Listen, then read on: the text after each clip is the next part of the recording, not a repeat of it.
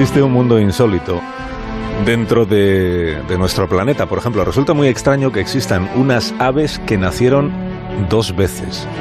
Hoy en Historia de con Javier Cancho, historia de los pájaros que regresaron de entre los muertos. Hay lugares asombrosos de los que se habla poco o casi nada. En el Océano Índico hay un paraíso para las anémonas y las esponjas que tiene el aspecto de una ciudad sumergida. Es una isla fósil que está en el fondo del mar. En el Índico, en otra isla, pero en la superficie, puede encontrarse un animal muy extraño. Es la última especie de ave no voladora en aquel confín del mundo. Es un pájaro que pertenece a los rálidos.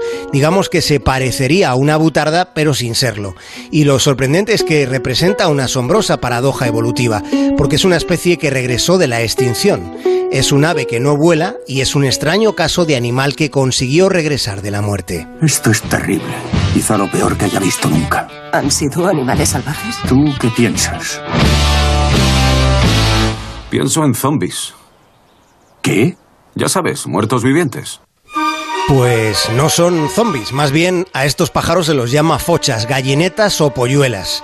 Son aves originarias de Madagascar que se extinguieron hace decenas de miles de años en el atolón de Aldabra, en las Islas Seychelles.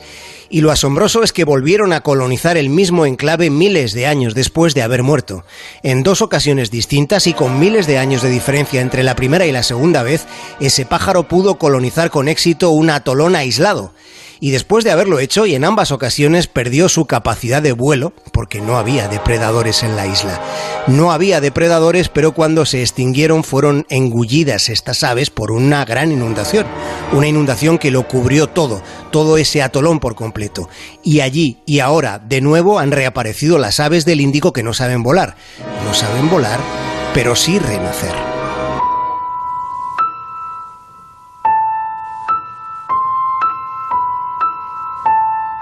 A 800 metros de profundidad en el Atlántico está Lost City, la ciudad perdida, que es un lugar lleno de monolitos de carbonato de un tamaño similar a un edificio de 60 metros de altura, pero en lo hondo del agua. Es como estar en las profundidades oceánicas contemplando grandes bloques. Se trata de un campo hidrotermal único en todo el planeta porque no depende de la actividad volcánica. Allí no hay magma que caliente el agua que circula bajo el suelo del mar. Y sin embargo todo está lleno de fumarolas blancas que parecen una estructura sólida dentro del océano.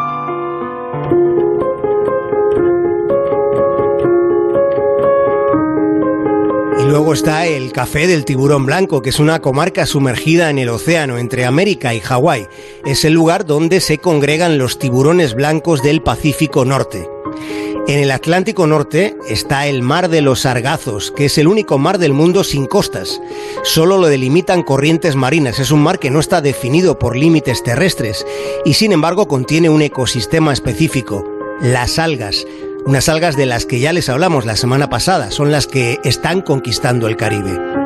El mar de los Sargazos es una enorme masa de agua que gira en torno a las Islas Bermudas. Es un mar que durante siglos no pudo ser atravesado, más por, por una resistencia psicológica que por una dificultad técnica para la navegación. En 1492, Cristóbal Colón se encontró con este mar inhóspito. Alrededor del mar, las corrientes circundantes giran en sentido concéntrico, como las agujas del reloj, pero en el centro del mar de los Sargazos no hay ningún movimiento aparente. No se siente la presencia del viento. Es como si nunca hubiera ni una brizna de aire. Es como si allí el universo se hubiera detenido. De hecho, durante los siglos XVII y XVIII, ese rincón del mundo tenía fama de ser el cementerio de los barcos de vela.